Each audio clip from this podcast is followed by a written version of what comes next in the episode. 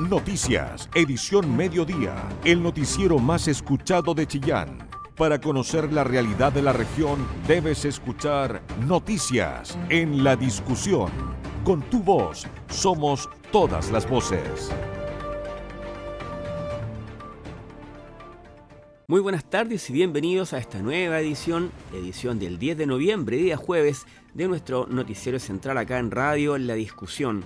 Soy el periodista Felipe Ahumada Llegó y junto a Mario Arias en los controles estaré con ustedes en estos próximos 60 minutos de entrega local y regional, entrega informativa por cierto.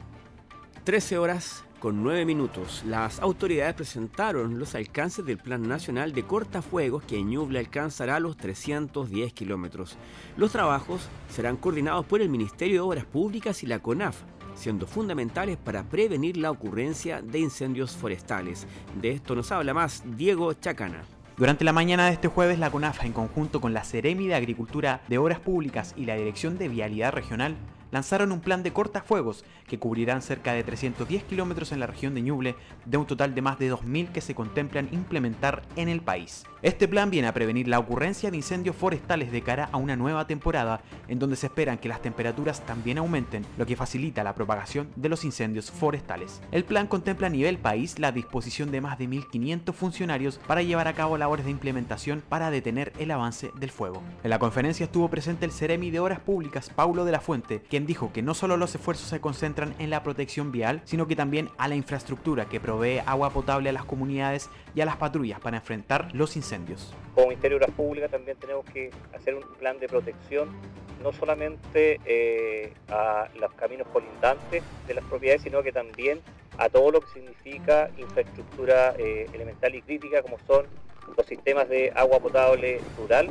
donde como Dirección de Vialidad nos hemos preocupado a fin de mantener en caso de incendio los sistemas de agua potable y acceder a agua por otro lado, el director de CONAF Ñuble, Renzo Galgani, se refirió a este plan y dijo que también los esfuerzos se concentrarán en diversas zonas silvestres protegidas. Tenemos trabajo por avanzar, hoy día hay que cuidar y pensar además adicionalmente que tenemos zonas como las áreas silvestres protegidas, que son complejas, hay caminos que hay que mejorar y en eso también hemos estado trabajando en la coordinación. Por lo tanto, esperamos que esta temporada de incendios con estas coordinaciones nos permita reaccionar de forma eficiente y más certera al minuto de avanzar con esta emergencia. En ese sentido, el director regional de Vialidad, Nicolás Viveros, dio detalles acerca de los funcionarios y maquinarias que se usarán para la implementación de estos cortafuegos. Ahora, en términos de cifras, nosotros ya comenzamos la limpieza de faja a través de contratos de, roce, que en el fondo viene a cortar la vegetación, que con ello una prevención de, los,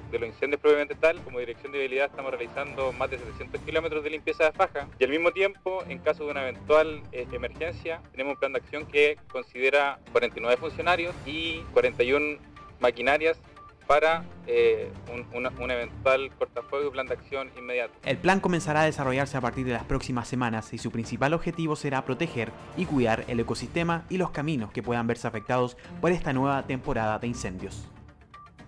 Todos los puntos de vista, con todas las voces, en el medio más confiable de la región de Ñuble, la discusión. En prisión preventiva quedó el detenido por homicidio durante una riña entre venezolanos ocurrida en Coelemu, mientras los otros tres imputados fueron formalizados por amenazas. La cifra de asesinatos en la región se eleva a su máximo histórico. Escuchamos a Marlene Guerrero. El juzgado de garantía de Quirigüe decretó la medida cautelar de prisión preventiva en contra del ciudadano venezolano identificado como Jerinson Rivas Pimentel, imputado por el homicidio de su compatriota Jimmy Noel Ramos, con el contexto de una riña registrada el pasado martes en el pasaje Tegualda de la villa El Conquistador.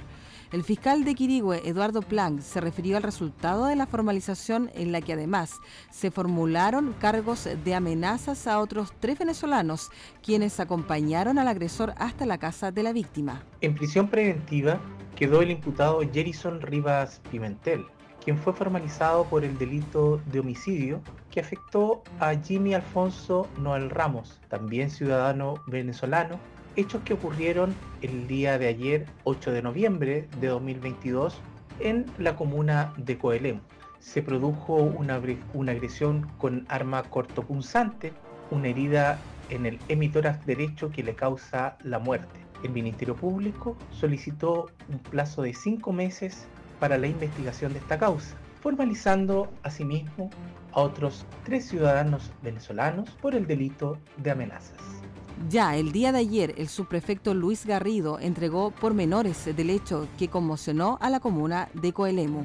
Se determina eh, a priori que habrían llegado eh, cuatro ciudadanos venezolanos al domicilio de esta víctima y uno de ellos, y uno de ellos eh, con un arma cortante lo habría agredido a nivel del tórax, provocándole la muerte en las circunstancias antes señaladas. Los hechos ocurridos, ciertamente importante dar a conocer, no tienen ningún vínculo, ninguna relación con estos videos ciertos que se viralizaron en la región de Ñuble. Respecto a los formalizados por amenazas, estos fueron identificados como Daiker Rivas Pimentel, hermano del imputado por homicidio Jonathan Rojas Zamora y Rafael Rico Rivas. El homicidio del ciudadano venezolano representa el asesinato número 15 en lo que va del año en la región de Ñuble. Toda la información que te interesa. Noticias en la discusión 94.7 FM. Bueno, recordemos también que la misma Policía de Investigaciones, puntualmente la Brigada de Homicidios, había, había, descartado alguna suerte de vínculo entre este caso, un homicidio, con el video que se viralizó el lunes mostrando a la autollamada Mafia del Norte, unos venezolanos que iban en un auto recorriendo algunas calles de la población Nueva Oriente amenazando a otros chillanejos. Pero tras el revuelo causado por este registro viralizado, insistimos, el ex senador de Ñuble y ex secretario del Interior también, Felipe Arboe, afirmó que ya era hora de que el ejército tomara el control de las fronteras terrestres. También afirmó que es tiempo de un gran acuerdo nacional en seguridad. La nota es de la periodista Isabel Charlín. Preocupado está el ex senador, ex convencional y ex subsecretario del Interior, Felipe Arboe, por el aumento de los delitos violentos en Ñuble, principalmente porque Chillán y comunas rurales apacibles hoy son escenario de homicidios y han acogido a inmigrantes que no solo han llegado de manera ilegal, sino que no tienen identidad comprobable, según planteó. Lo que pasó fue que el, el nivel de descontrol de la inmigración irregular sin identidad es de tal magnitud que los tipos se fueron a esconder a comunas chicas, para que no los agarren en las comunas grandes. Porque saben que la PDI tiene menos funcionarios que la policía migratoria. Y por eso se van a esconder a determinadas comunas chicas. Y claro, el problema está en que si no hay un control en frontera, le hace el aeropuerto, le hace los pasos fronterizos habilitados o inhabilitados, o en la ruta 5, porque el problema es que hay toda una industria de traslado de eh, inmigrantes ilegales. Entonces se, se produce este fenómeno que es muy, muy delicado, porque además el problema que tenemos es que la PDI no sabe quiénes son. Según Arboe, esta realidad se remonta a varios años y tiene su punto de inflexión durante el segundo mandato de Sebastián Piñera, cuando el exmandatario hizo el llamado en Cúcuta a que los venezolanos vinieran a Chile. El problema se produjo a partir de, como digo, la segunda mitad de, de, de, de la década del 2000, principalmente en el gobierno de Piñera II, cuando él, para intentar instalar la idea de su liderazgo latinoamericano, hace un llamado, como digo, a los venezolanos a venir a Chile. Y ahí inmediatamente hay todo tipo de especulaciones. Algunos dicen que incluso Maduro les mandó, abrió, abrió algunas cárceles para mandarlos a Chile. No sé si tiene alguna, alguna veracidad o no, pero lo cierto es que la población que comenzó a llegar, tanto venezolana como colombiana, y no quiero con esto generalizarlos a todos, pero un, un núcleo más, más relevante, focalizado en el norte de Chile, eh, era, es población eh, respecto a la cual ni siquiera las policías chilenas tienen antecedentes. Para el ex parlamentario, quien se ha especializado en materias de seguridad, la clave es replantearse el control fronterizo y terminar con los complejos y los prejuicios. La pregunta es cómo uno, cómo uno sale de esto. Primero, yo creo que llegó la hora de replantearse el control fronterizo y terminar con los complejos y los prejuicios.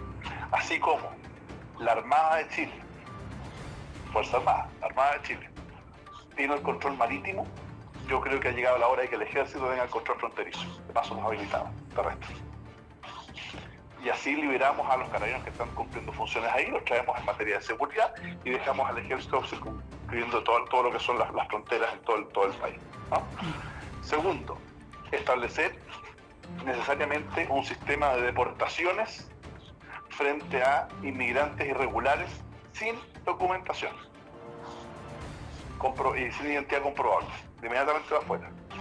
Tercero, incorporar en los tipos penales de delitos con violencia que luego del cumplimiento de la sentencia son para afuera, con provisión de ingresos.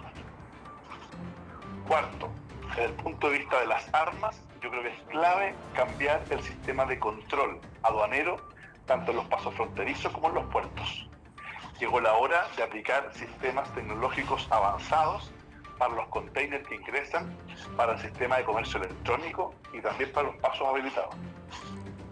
Con una fuerza de tarea integrada entre carabineros, investigación, el servicio de inteligencia, aduanas e impuestos internos, que en conjunto trabajen con metas conjuntas, no como hoy día cada institución tiene sus metas. Y cuarto, creo yo que hay que eh, tener fiscales especializados y con dedicación preferente, si no exclusiva, a eh, creando una unidad de focos de persecución de armas. Desde el punto de vista político, en tanto, Felipe Arboe cree que urge un gran acuerdo nacional con bajada regional. Lo que tenemos que lograr es hacer un gran acuerdo nacional, no, no levantando las manos, es primero de establecer que los bienes jurídicos, vida, integridad física, eh, integridad psíquica, integridad sexual, eh, propiedad, eh, etcétera, son fundamentales y por tanto hay que protegerlos. Y el que se sale de la fila, es decir, los afecta, tiene que tener una sanción alta y efectiva. A ver, lo primero, yo haría un llamado a todos los líderes y actores políticos que hay en la región de Ñuble para actuar en conjunto. La delincuencia no distingue si la persona es de derecha o izquierda. Yo nunca he sabido que le pregunten a alguien por quién votó antes de asaltarle. Y, en consecuencia se requiere que desde la gobernación regional, los diferentes alcaldes, los diferentes alcaldes, el Consejo Regional, concejales, diputados, senadoras, senadores, todos en conjunto, trabajen una estrategia regional, porque la tentación de hacerlo por comuna va a ir generando que es la, vieja teoría que se habla en Estados Unidos, de la teoría del globo, usted lo aprieta por un lado y se infla por el otro, es decir, lo que, lo que deje de pasar en Chillán Viejo va a pasar en Chillán, lo que deje de pasar en Chillán se va a ir a Coihueco, entonces, y así vamos a tener, como usted bien decía, eh, la eh, llegada de, o, la, o la migración interna, intrarregional, de bandas delictuales que se van a ir yendo a aquellos lugares donde se observa que hay menos capacidad de control. Otra propuesta que realizó Felipe Arboe es mantener controles permanentes en las distintas rutas de Ñuble, como camino a Yungay, camino a Coihueco o la entrada norte, lo que a su juicio permitiría el desbaratamiento de bandas que estén operando en distintas comunas de la región. Porque tu opinión nos importa. Escuchas Noticias en la Discusión. Seguimos con noticias del orden policial porque detectives de la Brigada Investigadora de Delitos Sexuales, BRISEXME, de Chillán detuvieron a un hombre de 45 años de nacionalidad boliviana por una presunta responsabilidad en delitos de abuso sexual reiterado y violación, los que habría cometido contra una niña en Coihueco. Los oficiales de la PDI realizaron diversas pesquisas tras la denuncia presentada por la madre de la víctima, una niña de 11 años, y según el informe preliminar el delito se consumó en circunstancias que el imputado compartía domicilio con la víctima y su familia, todos extranjeros. Aprovechando la confianza, agredió sexualmente a la menor, situación que fue advertida por los vecinos, dando aviso de esta situación a las autoridades. Desde la Fiscalía se gestionó ante el juez de garantía una orden de detención que fue cumplida por los detectives de la Brisexme, quienes lo pusieron al mismo tiempo a disposición del tribunal. Em, en esta instancia, el fiscal subrogante Freddy Benítez lo formalizó por abuso sexual reiterado y violación, logrando su prisión preventiva. Periodismo regional con noticias de verdad, noticias en la discusión. Bueno, y esta es otra noticia también de, que viene del Ministerio Público y que afecta a un notario de la comuna de San Carlos. La Fiscalía formalizó por delitos funcionarios y por falsificación de instrumento público al notario de San Carlos Jack Bear. Específicamente, por haber autorizado una carta poder encontrándose en la ciudad de Concepción para favorecer de esta manera a una sobrina en la compra de un vehículo. La fiscal Nadia Espinosa Caro detalló que los cargos formalizados fueron los de negociación incompatible, ejercicio de funciones fuera de su territorio jurisdiccional, bien digo, y por falsificación de instrumento público. Pasamos a escuchar lo que dijo la persecutora luego de finalizada la audiencia. Eh, lo cierto es que se procedió a la formalización con esta fecha por parte de la abogada de la Fiscalía Local de Chillán, doña Valentina Ormazábal, en donde formaliza y califica estos hechos, como dijimos, por los tres delitos. Se solicita por el Ministerio Público cautelares de arresto domiciliario parcial, de arraigo nacional y de firma mensual ante carabinero. No obstante ello, el juzgado de garantía de San Carlos, si bien tuvo ciertos hechos por acreditado, no compartió ciertos argumentos del Ministerio Público y accedió solo al arraigo nacional por parte del imputado. El juzgado de garantía de San Carlos finalmente fijó un plazo de investigación investigación judicial, por cierto, de tres meses, en consideración que la Fiscalía considera como diligencias relevantes, algunas que aún están pendientes, en virtud de las discusiones que se registraron en la propia audiencia. Periodismo regional, con noticias de verdad, noticias en la discusión. 13 horas con 25 minutos. Destacan los avances del plan del programa Mil Cirugías para Ñuble con el que el Servicio de Salud busca reducir la lista de espera en las intervenciones quirúrgicas que ya se extienden por años. Jorge Hernán Quijada con esta información. Esta mañana en el hall de entrada del Hospital Clínico Herminda Martín de la ciudad de Chillán se llevó a efecto la instancia de lo que es la tercera patita para de esta manera completar las mil cirugías de retrasos que existen en nuestra región. En este aspecto, Elizabeth Abarca, quien es directora subrogante del Servicio de Salud de Ñuble. Contarles hoy día lo que nos convoca. Hoy día estamos muy complacidos por, eh, por poder traerles buenas, buenas noticias y, que tienen que ver con, con la resolución de listas de espera, con la disminución de los tiempos de espera un tema que nos ha sido eh, mandatado desde el gobierno con, una fuerza muy especial y que nosotros hemos asumido con gran compromiso durante este año para poder ir avanzando en, todas estas materias. Bien sabemos eh, todas las, consecuencias que nos ha dejado la pandemia y uno de los, de los, de los factores más eh, críticos o de los hechos más críticos es el tema de los tiempos de espera. Es por eso que durante eh, lo que va de este año hemos avanzado fuertemente eh, bajo tres líneas o bajo tres consignas para poder avanzar en la resolución de los tiempos de espera. La primera de ellas que tiene que ver con la optimización, con la fuerte optimización de nuestros recursos institucionales, de nuestros pabellones eh, electivos en los horarios institucionales. También una segunda línea que tiene que ver con utilizar estos recursos fuera de horario sábado, domingo, después de las 5 de la tarde y hasta la hora que sea necesaria para poder avanzar. Y la tercera línea, que es la que nos convoca hoy, que tiene que ver eh, con la complementariedad público-privada, de poder colocar a disposición la oferta que existe en nuestra región, en las clínicas eh, privadas, eh, para poder intervenir a nuestros usuarios. El gobernador Oscar Crisóstomo. Partir agradeciendo a los equipos profesionales que hoy nos acompañan porque gracias a ellos hemos podido sortear muchas dificultades en nuestro país y hoy una vez más se han puesto al servicio de la sociedad, de la comunidad para poder avanzar en una, en una temática que es tan compleja. Lo que estamos haciendo finalmente con el servicio de salud, con los equipos del hospital y las clínicas privadas es resolver un problema. Muchas familias, muchas personas en nuestra región de Ñuble actualmente no pueden retomar sus vidas por diversas patologías que no hayan podido ser resueltas.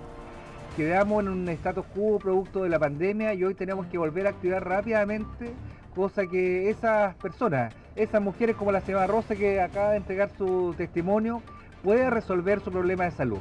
¿Y cómo lo estamos haciendo? Con una alianza. Esta alianza que nos permite con el Servicio de Salud hoy iniciar las mil cirugías van alrededor de ya de 60 personas beneficiadas que ya se han operado, están en, su, en pleno tratamiento. Es una inversión superior a los 1.500 millones de pesos que ha dispuesto el gobierno regional. Yo quiero también agradecer el apoyo incondicional que hemos tenido todos los consejeros y consejeros regionales, porque cada una de las materias que hemos puesto a disposición en materia de salud siempre han sido apoyadas y vamos a seguir haciéndolo, así que no se preocupe, doctora Morán, ¿ya? porque la doctora ya nos plantea otros desafíos por delante. Y cada cosa que resuelva el problema indudablemente que va a tener el apoyo del gobierno regional porque para eso estamos, para que los habitantes de nuestra región tengan mejores condiciones de vida y los problemas que presentan sean resueltos. Luz Morán, quien es directora del Hospital Clínico Herminda Martín de Chillán. Comentarles que eh, como hospital estamos muy contentos por esta, eh, digamos, asociación virtuosa que hemos tenido tanto con el gobierno regional como con las clínicas privadas para poder eh, dar una mejor atención, más que una mejor atención, una atención más digna a nuestros pacientes en relación a los tiempos de espera. Eh, como hospital desde el año pasado ya estamos tratando de optimizar al máximo los tiempos de ocupación de nuestra infraestructura. Desde septiembre del año pasado que nuestros pabellones funcionan desde las 8 de la mañana hasta las 8 de la noche. Eh, con extensiones horarias de parte de los médicos. Ellos decidieron cambiar su horario, instados por esta dirección, para poder atender pacientes desde las 8 de la mañana hasta las 8 de la noche. Sumado a esto, este año se eh, nos ha pedido, mandatado por nuestro presidente, que intentemos disminuir aún más las listas de esperas y nos han mandado recursos a través de FONASA con un plan especial que también lo estamos llevando a cabo. Y sumamos a esto este tercer plan o tercera patita de, mejora en nuestro funcionamiento es a través de ya la utilización de pabellones en las clínicas privadas, dado que los pabellones de nuestro hospital están funcionando al 93% de su capacidad y trabajamos de lunes a viernes de 8 de la mañana a 21 horas, los días sábados de 8 de la mañana hasta las 19 horas y los días domingos estamos trabajando con un pabellón eh, desde las 8 de la mañana hasta las 17 horas. Rosa Tello, una de las beneficiarias. Yo soy una de las pacientes de, esta larga lista de espera. Yo estoy en lista de espera del 2018. Eh, me contactaron el año pasado para como reactivar nuevamente esta lista de espera y ahora cuando me volvieron se volvieron a comunicar conmigo era para tomarme los exámenes eh, y todo fue como muy rápido me llamaron un día jueves a hacerme los exámenes, el día lunes tenía control ya en la clínica con el cirujano y el día miércoles ya estaba entrando a pabellón. Eh, ayer ya tuve mi control postoperatorio, hoy día me sacan mis puntos y ha sido todo, todo muy, muy rápido, ha sido bueno y contenta de haber sido una de las primeras de las primeras 60 cirugías que se están gestionando a través de las clínicas y lo que aún mejor aún que yo no podía creer que me iban a operar en una clínica y que iba a ser completamente cubierto el tema del costo de esta cirugía. Así que nada, muy, muy agradecida y esperando que el resto de pacientes que está en lista de espera tenga la misma experiencia que yo, que ha sido buenísima, así que muy muy agradecida. Cabe señalar que son 1.500 millones de pesos que ha dispuesto el gobierno regional para de esta manera poner al día algunas operaciones que están retrasadas y en donde hay un porcentaje importante para mujeres y también para niños y niñas que están desde hace dos años esperando algún tipo de operación y que se puede desarrollar también tanto en el hospital como en clínicas privadas. Toda la información que te interesa. Noticias en la discusión 94.7 FM. 13 horas con 37 minutos. Ñuble es la segunda región del país con mayor nivel de informalidad laboral. La tasa llegó a 35,9% en julio-septiembre, la cifra más alta en la región desde el trimestre octubre-diciembre de 2019.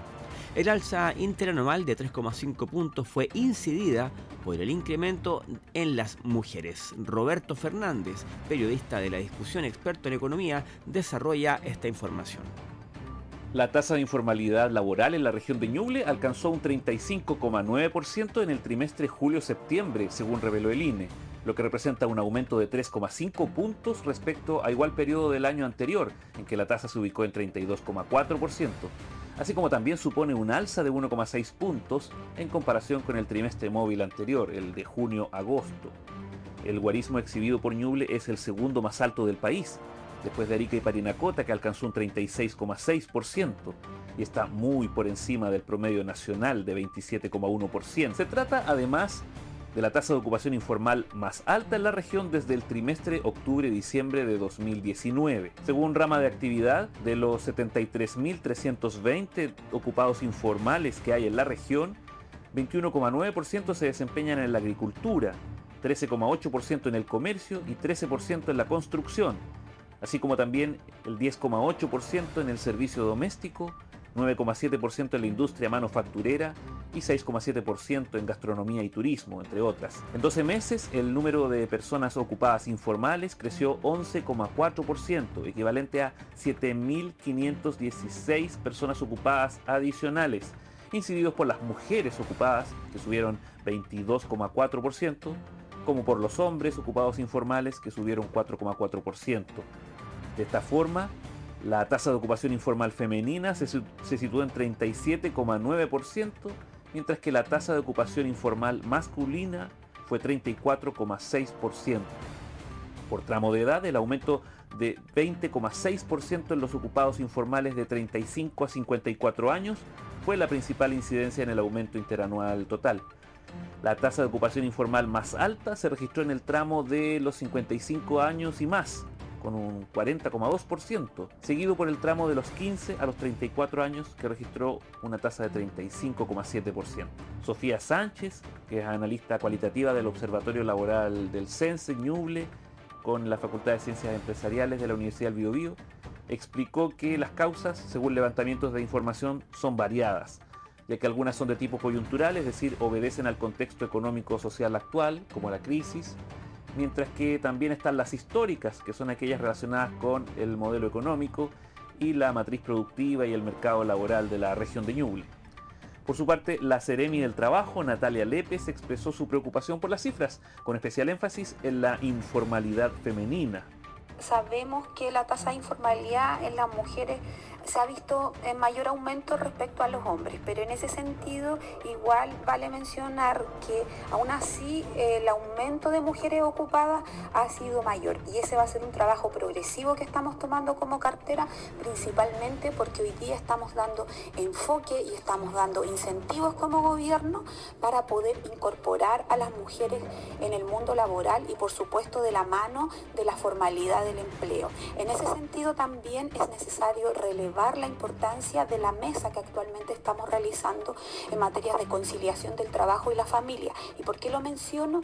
Porque las mujeres eh, desertan de su trabajo o también generan esta situación de informalidad precisamente porque no cuentan con las redes de apoyo en torno al cuidado de la familia y ante cualquier situación que se expresa en materia donde históricamente se le ha otorgado la responsabilidad a este sector.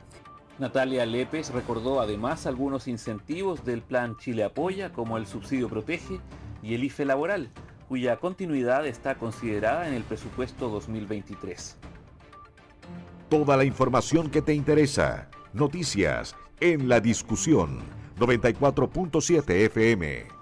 En una nueva sesión de la Mesa Regional de Energía, las empresas eléctricas y las comunidades analizaron el atraso de los proyectos eléctricos por las licitaciones fallidas en medio del déficit de transmisión en la región.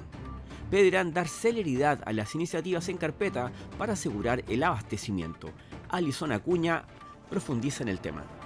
En una nueva sesión de la Mesa de Energía se revisaron los avances y desafíos en Ñuble para garantizar el suministro eléctrico y dotar a la región de la potencia necesaria ante la llegada de inversiones a la zona que demanden el uso de energía. Recientemente se instaló esta instancia de trabajo que reúne a distintos organismos, tanto públicos como privados, quienes aunan los esfuerzos para concretar de mejor forma la instalación de la infraestructura de generación y transmisión que requieren para el progreso de Ñuble. Durante el encuentro se revisaron los avances de proyectos como la ampliación de la línea 66 KV Carro a Chillán, los trabajos con el Ministerio, los proyectos relevantes en el anillo Chillán-Chillán Viejo y la propuesta de formalizar esta mesa de trabajo como una instancia transversal al gobierno y las autoridades que estén a cargo del país para abordar estos temas que son relevantes para el desarrollo de la región. Patricio Lagos, gerente de Copelec, aseguró lo siguiente. Todos estamos trabajando para que esto resulte y bueno, y con eso, digamos, vamos a hacer la fuerza necesaria para que a Ñuble se declare una especie, digamos, de situación particular dentro de lo que existe en Chile. Así que el Ceremi, don Ricardo, ¿cierto? Eh, desde que llegó eh, ha estado permanentemente en contacto con nosotros para ir viendo todas estas necesidades. Por su parte, Ricardo León, Ceremi de Energía en Ñuble, señaló lo siguiente. Dentro de la energía se priorizó poder darle continuidad a algunos proyectos fundamentales para poder potenciar la capacidad de transmisión en la zona sur de la región. Además vimos la pertinencia de realizar un estudio de demanda en la región de Ñuble para poder a futuro corregir las deficiencias que hemos detectado que han afectado en el pasado el proceso de planificación de transmisión para la región. Hay una mesa que está muy empoderada del problema, eh, que están todos bien conscientes y con un ánimo de cooperación entre todas las empresas y los gremios de la zona para poder sacar adelante este problema de déficit en transmisión y creemos que ese espíritu colaborativo de trabajo se debiese ojalá poder formalizar y que tenga una gobernanza, forma de la mesa para que se constituya y tenga ¿no cierto? continuidad del tiempo, independiente de quienes sean las autoridades de turno que estén apoyando el proceso acá en la región. Y el presidente Gabriel Boric en su visita visita a la región de Ñuble nos mandató a resolver el problema de déficit energético dentro de este periodo de gobierno. En tanto, el gobernador de Ñuble, Óscar Crisóstomo, nos dijo esto. Nos preocupa que los proyectos para aumentar la distribución de energía en la región se hayan detenido por licitaciones que no prosperaron o porque las empresas adjudicadas dejaron las obras votadas.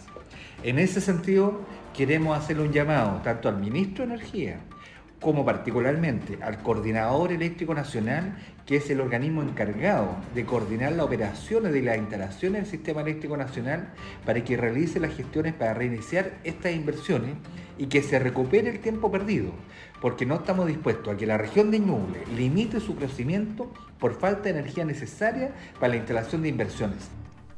Quienes participaron de la mesa de energía se manifestaron abiertos a buscar las mejores soluciones y formas de acelerar los procesos de inversión y ejecución de obras que ya están aprobadas.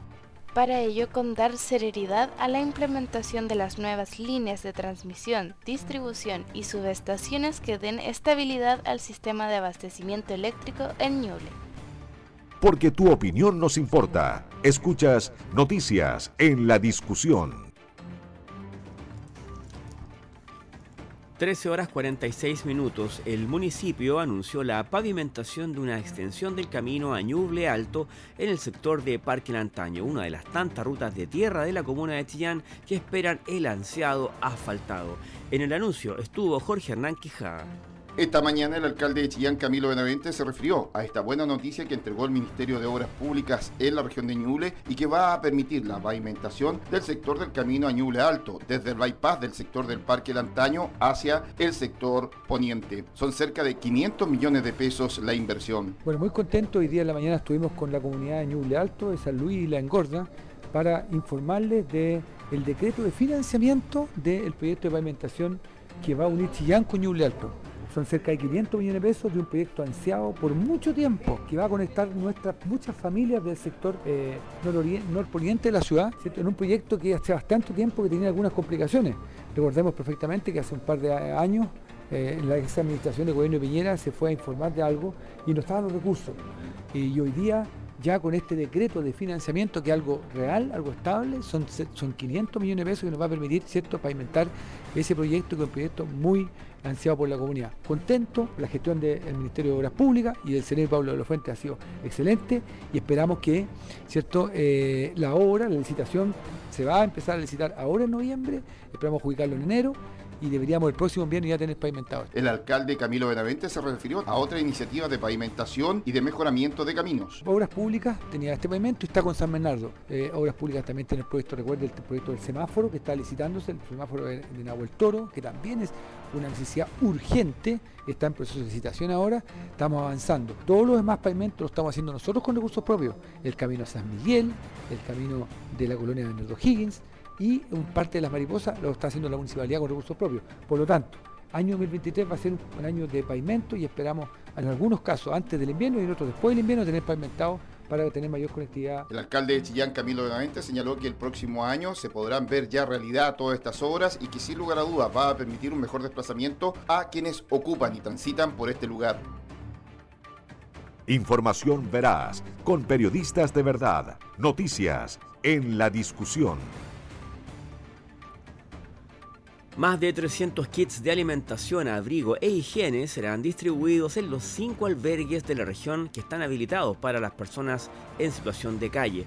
El aporte fue posible gracias a una colaboración entre el Ministerio de Desarrollo Social y Familia y la Oficina del Alto Comisionado de las Naciones Unidas para los Refugiados, Diego Chacana. Dentro de una alianza colaborativa entre el Ministerio de Desarrollo Social y Familia y la Oficina de Alto Comisionado de Naciones Unidas para Refugiados, permitirá la donación de más de 300 kits de alimentación, higiene y abrigo para personas en situación de calle en la región de Ñuble. Específicamente son 220 kits de alimentos, 120 de higiene y 276 frazadas que serán distribuidas en 5 albergues de la región. La entrega de esta ayuda fue concretada la mañana de este miércoles en dependencias del albergue Protege, en la ciudad de Chillán. La delegación presidencial regional comprometió por un lado la labor del ejército para el traslado de las cajas de alimento y abrigo que serán enviadas desde Santiago hasta la capital regional. En la entrega estuvo presente la Seremi de Desarrollo Social Marta Carvajal, quien destacó la labor que está haciendo el gobierno con estas ayudas concentradas en seguridad social, seguridad civil y seguridad económica.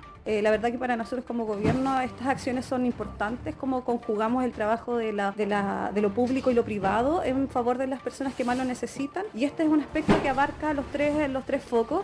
Por una parte la seguridad social, cómo entregamos estas prestaciones a las personas que más lo requieren, como son las personas en situación de calle.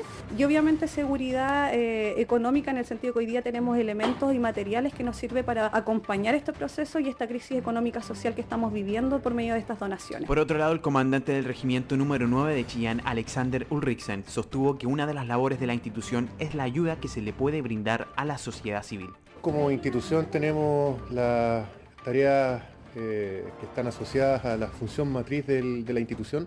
Dentro de esta se encuentra el apoyo a la comunidad civil y en ese contexto nosotros tenemos toda la intención y permanentemente la disposición para apoyar al Estado en todas las iniciativas que, que ellos requieran para poder apalear eh, el tema de las problemáticas que se derivan de, de, la gente de calle en este sentido. Esta alianza se encuentra dentro del marco del gobierno de poder brindar distintas ayudas sociales a la población para así también ir en ayuda de la gente más necesitada.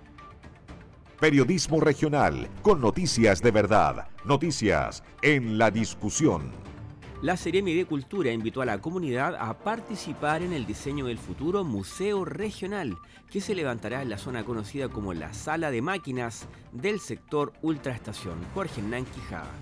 La Seremi de la Cultura, las Artes y el Patrimonio, Scarlett Hidalgo, está invitando a participar en lo que será este día jueves a las 5 de la tarde de la instancia para que los vecinos del sector puedan participar del estudio y diseño del el Museo Regional que se va a desarrollar en el sector Ultraestación. Escuchemos a la Seremi de Cultura, Arte y Patrimonio, Scarlett Hidalgo. Sí, contarle a la, a la comunidad que eh, estamos, hemos organizado un proceso como de intervención en el espacio donde se está actualmente diseñando el Museo Regional, que es en el sector Ultraestación en la comuna de Chillán, en una actividad que estamos invitando a toda la comunidad de la región, no solo la gente de eh, Chillán, sino que puedan venir personas de Chillán Viejo y de las diferentes comunas de San Carlos, de Quirihue, de San Ignacio, de las comunas que quieran eh, visitar. Vamos a hacer un recorrido eh, de tres estaciones distintas en las cuales las personas van a poder visualizar cómo va a ser el diseño del museo regional eh, que está actualmente en proceso de diseño. No, aún no se ha terminado, se va a entregar durante el próximo 2023, pero ya tenemos bastante avanzado y creemos pertinente que la comunidad esté al tanto de esta recuperación de espacio en el sector ultraestación de Chillán, con alrededor de 7.000 metros cuadrados de recuperación de, lo que eran antiguamente las estaciones de, de trenes y eh, de las bodegas de las estaciones de trenes y además con una inversión en este diseño de eh, 410 millones de pesos. Así que invitamos a toda la comunidad que pueda participar este 10 eh, de noviembre a las 17 horas, que puedan participar. Es abierto, están invitados todos los vecinos y las vecinas de la región de Ñuble a conocer cómo va avanzando el diseño del Museo Regional de Ñuble. El diseño debiera estar listo, eh, tenemos una fecha programada a través de la licitación al 30 de marzo del 2023, pero eventualmente podría ser durante el transcurso del primer semestre del, del 2023, pero no más allá de eso, porque para nosotros también lo bueno es que eh, hemos estado avanzando en fechas programadas, así que esperamos que sea terminado en la fecha que está eh, ajustado, digamos, y que, está por planificación, porque además nos preocupa tremendamente avanzar y prontamente a la construcción de dicho museo regional. Sí, bueno, va a ese es un gran desafío poner una fecha al 2000, debiéramos estar sí o sí para el 2025 más que para el 2024, eh, porque tenemos que considerar los tiempos de RS, los tiempos del proceso de licitación, eh, que probablemente tome todo el 2023 para recién partir construyendo el 2024 y la construcción normalmente además más de un año. Entonces la planificación es para que por lo menos estemos para el 2025 con la construcción lista del, museo, pero por lo menos estamos poniendo la energía en eso para que poder sacarlo en una fecha eh, a lo más pronto posible. Se espera que el diseño esté listo durante lo que será el año 2023 para que finalmente la inauguración se pueda desarrollar en el año 2025 de este museo regional en el sector ultraestación y en donde recordemos el gobierno regional ha entregado cerca de 410 millones para ese estudio de diseño. Con tu voz somos todas las voces, noticias en la discusión, el medio informativo más importante de la región de Ñuble. Cuando son las 13 horas con 55 minutos, vamos a tomar contacto con el periodista Marcelo Herrera, editor de nuestro noticiario central, quien nos va a entregar el informe internacional y nacional de este jueves 10 de noviembre. Buenas tardes, Marcelo. Hola, Felipe, ¿cómo te va? Muy buenas tardes. Bienvenido también a todos ustedes a esta revisión de las informaciones del ámbito nacional e internacional aquí en Noticias en Radio La Discusión. Vamos a comenzar, por supuesto, con el ámbito nacional, con el viaje del eh, presidente Gabriel Boric a la Araucanía, quien arribó a eso de las 7.35 horas bien temprano allá al aeropuerto de Temuco para iniciar su primera gira oficial por eh, la región de la Araucanía desde que asumió la presidencia de la República hace ocho meses. La visita se realiza también con altas medidas de seguridad y se lleva a cabo luego de que el mandatario sostuviera, ¿verdad?, el inicio de semana una reunión de trabajo con diputados y senadores en el Palacio Presidencial Cerro Castillo, allá en Viña del Mar, para abordar la agenda del gobierno para la zona. Em, está contemplado que el jefe de Estado realiza anuncios ¿ah? en materia de seguridad e inversión. Ya esta mañana en su primera actividad se reunió con el gobernador de la Araucanía, Luciano Rivas, allí en dependencias de la gobernación regional. El programa contempla que posteriormente acuda al pabellón Araucanía de Temuco para encabezar la sesión de trabajo del gabinete regional y se espera además que se entreviste con las víctimas de la violencia rural o terrorismo, como la han llamado las propias víctimas. Pero la visita al mandatario se vio tensionada por llamados a sabotaje desde la coordinadora Arauca Mayeco, que dio paso a una serie de, ataques incendiarios que en sectores rurales que se presume podría estar relacionado a estas acciones de este eh, grupo radical de la CAM en especial en la provincia de Mayeco. Pero frente a esto, la ministra del Interior, Carolina Toá, fue enfática en referirse que estos ataques no impedirán las actividades del mandatario ahí en la Araucanía. Escuchemos. Respecto a los atentados que se dieron el día de ayer, no quepa ninguna duda que eso no va a impedir eh, la presencia del presidente. Bien, pero también se refirieron a lo que se espera para hoy eh, con la visita del mandatario a la Araucanía los parlamentarios de la misma región. Vamos a escuchar a dos en las antípodas del espectro político, ¿verdad? Por una parte el diputado Jorge Radguet de Renovación Nacional y la, por otro la diputada Erika Ñanco de Revolución Democrática. Por lo tanto, esperamos que el presidente hoy día se manifieste cuáles van a ser las medidas concretas que va a implementar en la región de Araucanía porque nosotros, a través de, sus autoridades, a través de los medios, ya le hemos manifestado las medidas que deben tomar. El presidente está escuchando a las distintas fuerzas a pesar de las diferencias ideológicas y políticas, pero eso habla de la necesidad que existe hoy día de hacerse cargo realmente del problema político existente en la región de la Araucanía. Bueno, son las expectativas entonces que se esperan de los anuncios principalmente que realiza el presidente Boric en la región de la Araucanía, que es la primera visita que cumple el mandatario a esta zona del país, marcada por supuesto por todo el conflicto mapuche, por otra parte los actos de violencia, ¿verdad? Y la necesidad de generar un marco de entendimiento para alguna vez, ¿verdad? Comenzar a sentar las bases para terminar con el conflicto mapuche. Muy bien, vamos a revisar entonces eh, desde el ámbito internacional lo que está pasando en el mundo. Básicamente los, los, comentarios, la mayor parte de las repercusiones están centradas en estas elecciones legislativas llamadas de medio tiempo en Estados Unidos, consideradas trascendentales porque no solo se renueva la totalidad de la Cámara de Representantes y un tercio del Senado, sino que además se nombran gobernadores y además en la misma ocasión se realiza una serie de referéndums, como por ejemplo sobre el aborto en eh, diferentes estados. Por si fuera poco, constituye también una evaluación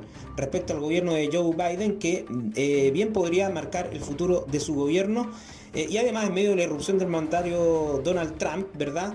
Pero hasta ahora, cuando aún falta conocer muchos resultados de las votaciones que se realizaron el martes en diferentes estados, lo cierto es que la llamada ola gigantesca roja, que es el color de los republicanos que prometía Donald Trump, nunca se materializó. Esto ha sido reconocido por influyentes eh, representantes también del Partido eh, Republicano como el senador Lindsey Graham, amigo personal del expresidente, quien eh, aseguró que no es una ola republicana, eso seguro. Así que la sacó barata, dicen Joe Biden, porque tiene un alto nivel de rechazo y todos pensaban que estas elecciones iban a ser realmente lapidarias para sus pretensiones políticas. Sin embargo, aparentemente los resultados no, han, no han sido tan desfavorables para Joe Biden y los demócratas. Em, y lo cierto es que eh, a, tanto llegó el optimismo que Joe Biden anunció incluso una repostulación para el 2024 y Donald Trump aparentemente estaría bajándose ya de la carrera eh, presidencial reconociendo esta especie de derrota que habrían sufrido los republicanos. De todas maneras, los republicanos consiguieron victorias también em, importantes, eh, en, por ejemplo, en gobernadores, donde eh, hay estados claramente republicanos, como el triunfo de Greg Abbott, promotor de políticas migratorias duras en Texas, o la victoria aplastante de la estrella emergente Ron DeSantis en Florida, consolidando su estatus como uno de los principales candidatos potenciales a la Casa Blanca el 2024.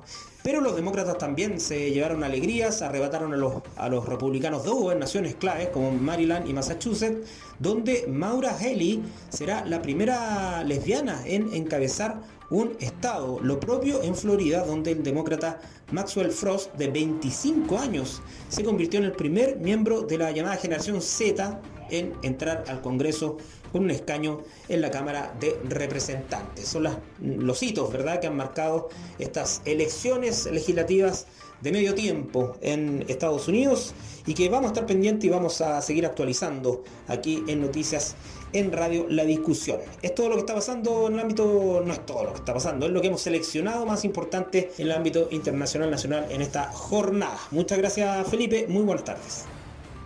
Eso es todo por nuestra parte, nos queremos despedir de usted cordialmente dejándolo invitado para mañana a las 13 horas para seguir informándose en la 94.7 Radio La Discusión.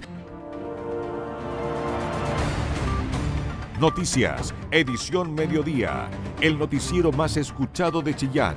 Periodismo regional con noticias de verdad. En la discusión, con tu voz, somos todas las voces.